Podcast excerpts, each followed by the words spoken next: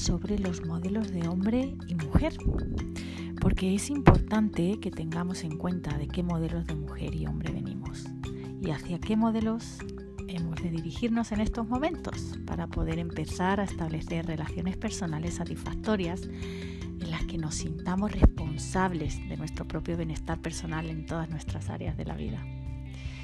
Pues bien, me gustaría empezar a situar que en un primer momento eh, tenemos la existencia de un modelo de mujer que podemos situarlo de forma generacional con la correspondiente a nuestras abuelas o bisabuelas, en un contexto social en el cual la mujer era dependiente del hombre para cualquier actividad política, social o económica. La dependencia era absoluta en cualquier asunto público que la mujer quisiera hacer, como abrirse una cuenta en el banco, comprar una casa, estudiar o crear un negocio por su cuenta, pues partiendo de la base que esto era casi impensable, o sea, lo que hoy nos parece algo cotidiano, por entonces era algo inaccesible para una mujer sin el consentimiento de su padre o posteriormente cuando se casaba el de su marido. Era una mujer que desde su nacimiento estaba supeditada al hombre en una sociedad patriarcal sin derechos reconocidos. Por entonces recordemos que no tenían derecho ni al voto. Este primer modelo de mujer del que os hablo es una mujer con muchos deseos y sueños que no puede expresar, no puede cumplir tampoco porque su opinión no importa. Su principal rol es el de cuidadora del hogar y la crianza de los hijos, atendiendo y satisfaciendo las necesidades de su esposo y estando disponible a satisfacer a los demás, olvidándose de ella misma y de lo que ella necesita. Es una mujer que sufre y padece en silencio y está conectada con la emocionalidad pero que vive en soledad y escondiendo su sufrimiento, en muchas ocasiones pasa por el abuso, maltrato y violaciones que sufrieron hasta por sus propios esposos.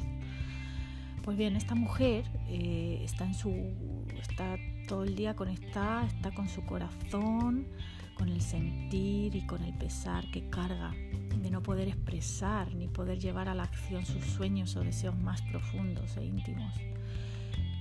Está en un exceso de emocionalidad, ¿vale? Una emotividad, vulnerabilidad,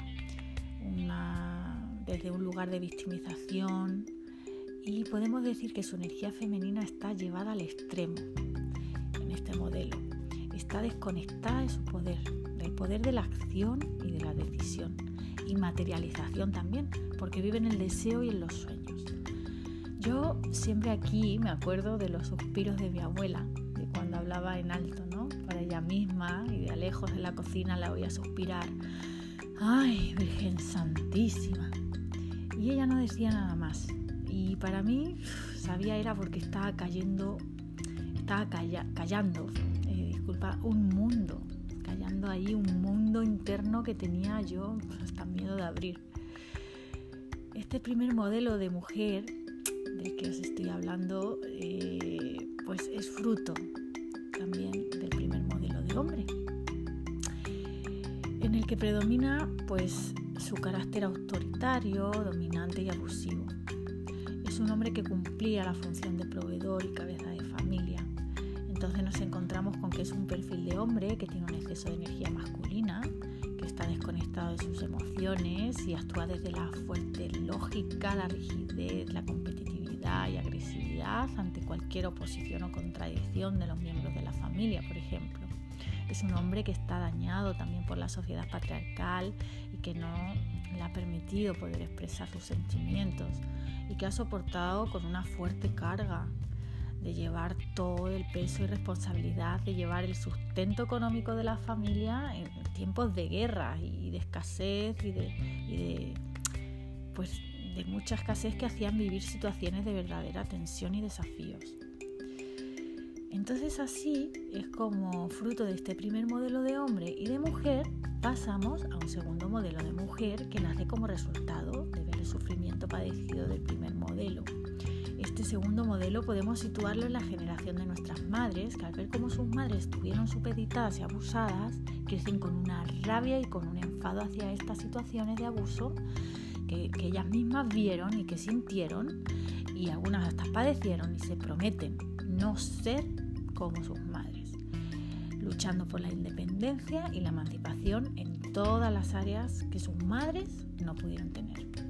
Es entonces cuando nace aquí la entrada de la mujer al mundo laboral, la ley del divorcio, la independencia económica, en que la mujer ya no necesita al hombre para poder ser libre en las actividades sociales, políticas y económicas que desee. Pues podemos hacer referencia a la entrada a la universidad, a votar, a, ir a bares, a fumar, eh, porque en público antes estaba muy cuando la, la legendaria frase aparece la mujer está alzando el puño de we can do it y de nosotras podemos hacerlo y se alza en un afán de luchar por los derechos que sus madres no tuvieron. Este modelo de segunda mujer que se, que se produce está muy enfadada y tiene mucha rabia contenida desconectada de sus emociones para no volver a cometer los errores de sus madres. Y es cuando empezamos a estar conectadas con nuestra mente y nuestro poder mental e inteligencia lógica para así demostrar que somos iguales a los hombres y que podemos estudiar y hacer lo mismo que ellos. Este contexto histórico coincide con la necesidad de mano de obra productiva en el sistema económico y la apertura de muchos puestos de trabajo que eran ofertas exclusivas y atractivas para el sector de población femenino. La economía en estos momentos crece y la mujer adquiere su independencia con fuerza y demostrando así que no necesita ningún hombre en su vida para poder hacer y deshacer. Así que en este momento la mujer del segundo modelo tiene un exceso de energía masculina que la mantiene activa y productiva y disponible para hacer todo de todo cuando se necesite. Hay una desconexión con su cuerpo, ¿vale? En este, en este modelo de segunda mujer y hay una desconexión con su útero y su ciclicidad femenina con su ciclo menstrual, porque solo está en la mente y en la acción, ¿no? No, no hay conexión con su cuerpo, no hay una conexión con sus emociones y no sabe cómo escucharse, tampoco la, han enseñado, ¿no? Y cuando está cansada, cuando tiene que poner límites de de autocuidado, pues no sabe cómo atender esas llamadas. Está en una actividad y, control constante y necesita producir para sentirse validada y para sentirse merecedora. Es el perfil de, mujer que va con el niño en brazos, ¿no? El, carrito, la bolsa de la compra y quiere además abrir la puerta de casa y alguien le va a ayudar y responde, no, no, no, no, mm, yo puedo, gracias. Esta es como, como la imagen ¿no? de esta mujer que está enfadada y muy cansada. Está agotada de poner al extremo su mente y agotada por no tener descanso. Y es como que vive en una lucha constante con todo, porque bueno, tiene activados los miedos inconscientes de supervivencia y de no sentirse protegida tampoco realmente, ¿no? Por su pareja. Y entonces, pues este segundo modelo de mujer encuentra que sus relaciones sexuales pues han perdido interés siente que se están acostando con hombres que no son sus parejas, ¿no? Son más bien hermanos o hijos a los que tienen que decirles todos, a los que tienes que atenderles, ¿no? Son las que gestionan todo y cómo tienen que hacerse y ocuparse de todo solas. Entonces, claro, y es que fruto del primer modelo de, hombre, pues encontramos el segundo modelo de hombre. Y es este segundo modelo de hombre fruto de la, de la solidarización con el primer modelo de mujer que ha sufrido el abuso de sus padres, de sus esposos, de sus madres y no quieren repetir ese patrón. Y se van al extremo opuesto en este, en este modelo, conectando con una pasividad propia de la energía femenina. El segundo modelo de hombre es un hombre sensible y sensibilizado, que no opina, como así dicen en casa, ni pincha ni corta, que obedece y asiente cualquier decisión de su mujer y no quiere confrontación, no quiere complicaciones. Es un hombre conectado pues, con, una emoción y con una empatía con la mujer hasta tal punto que ha perdido su poder de decisión, de acción y hasta eh, observo que se sienten un poco desorientados sobre su papel, ¿no? Como hombre, porque sienten que la mujer pues ya no les necesita, entonces están como perdidos, no saben cómo satisfacer a su mujer, que te cuentan que claro, es que siempre está enfadada, hagan lo que hagan, pues están enfadadas y, nunca están satisfechas y, esto les causa un temor y una inseguridad ¿no? que les llevan a retirarse y a no reclamar su espacio soberano de respeto a sí mismos. No, no se comunican por falta de herramientas, pero también por miedo a estas mujeres y necesitan honrar su masculinidad y, y su poder de acción y materialización su poder de protección desde el amor, sin miedo a una mujer herida que le diga que ellas no, porque ellas pueden con todo. Y no, esta mujer no puede con todo porque, porque lo cierto es que estamos enfermando, estamos agotadas, exhaustas, llenas de tareas y desconectadas de nuestra ciclicidad y centro de poder.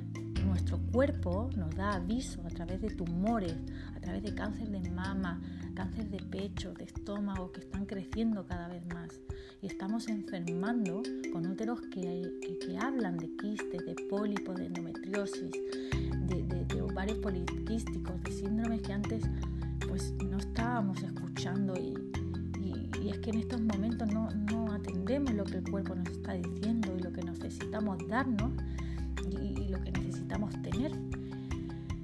Así que esa energía femenina dañada con la que estamos desconectadas y que nos sitúa en un enfado y satisfacción constante es fruto de nuestra pérdida de poder personal que durante años y siglos venimos experimentando y que es momento ya de recuperar.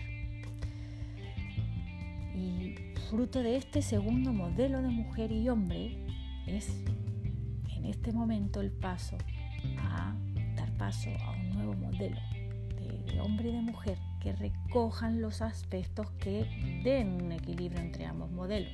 Así pues, si hablamos del tercer modelo de mujer en el que estamos caminando ya, pues estamos hablando de una mujer que está en equilibrio con sus dos energías, su energía femenina y su energía masculina. Es una mujer que está conectada con su energía femenina, ¿vale? En conexión con su centro de poder, su útero con el que recupera su intuición, su creatividad, su expresión, su poder nutridor, su flexibilidad y, y aceptación, que ya no está en una batalla ni en una lucha con la vida. La acepta, no está ya contra ella, contra la vida, ya la acepta y fluye con ella. Toma su poder desde la responsabilidad de su propia felicidad y nada lo deja en manos de lo, de lo externo, ¿no? porque su fuerza y creación nace desde dentro conexión con su autenticidad, fruto del trabajo personal, eso sí, de liberar su historia personal ancestral y de infancia a través de una limpieza emocional y de la integración de sus experiencias y resignificación que como mujer en estos momentos cumple su vida. El de ser creadora de su vida, ¿vale? Como responsable y no como víctima, por favor, de las situaciones que vive su emoción está conectada con lo que piensa y con lo que hace y sabe sostenerse en sus momentos de vulnerabilidad y se deja al mismo tiempo sostener porque está en el equilibrio entre el dar y el recibir, que esto es muy importante también. Este modelo de mujer eh, pues tiene la energía masculina y femenina en una relación de equilibrio. Entonces, esta mujer puede crear y manifestar su vida sin la necesidad de estar en lucha ni sufrimiento. Y por supuesto acompaña a este tercer modelo de mujer el tercer modelo de hombre. Y este hombre es un hombre que también está en equilibrio con sus dos energías. Cuando pasamos al tercer modelo de hombre, aquí ya no es el exceso de energía masculina que predominaba en el primer modelo, ni el exceso de energía femenina que eh, habitaba en el segundo, sino que ahora este hombre puede equilibrar sus dos energías estando al servicio del sagrado femenino, y apoyar desde la empatía, desde la escucha, comprensión y, y la acción. Es un hombre que puede conectar con sus emociones y expresar y comunicar sus sentimientos sin miedo ni vergüenza. Hay una madurez emocional y una toma de responsabilidad de su autocuidado y protege y cuida su espacio de nutrición y crecimiento sus necesidades, en esta ocasión ya sin esperar que otra persona lo haga. Este tercer modelo de hombre y de mujer caminan paralelos, ¿eh? no pegados, no hay juntos, tampoco cada uno por su lado, sino que van acompañándose en el camino, en la misma dirección, pero sin dependencia ni codependencia emocional. Son dos seres individuales e independientes que se responsabilizan cada uno de sus partes emocionales y cuidado personal para así poder nutrir su relación de pareja desde la abundancia y no desde la carencia, como en anteriores modelos.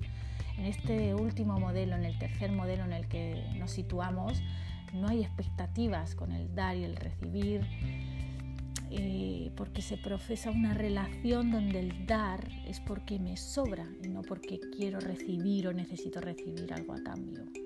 Aquí dejamos ya de poner la responsabilidad en el otro para que nos haga felices, porque aquí eh, la historia de que soy feliz según si mi pareja hace o no algo, eso ya deja de tener sino que soy feliz por el simple hecho de respetarnos sin compartir lo que cada uno quiera compartir en la relación.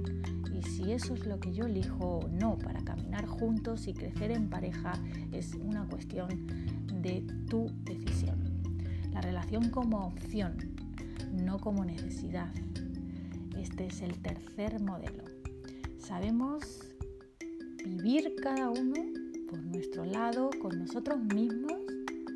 Siendo y haciéndonos a nosotros mismos felices y al juntarnos en relación sumamos a nuestra vida una experiencia de amor enriquecedora con la que nos gusta vivir y por eso es que nos elegimos. Y este es el tercer modelo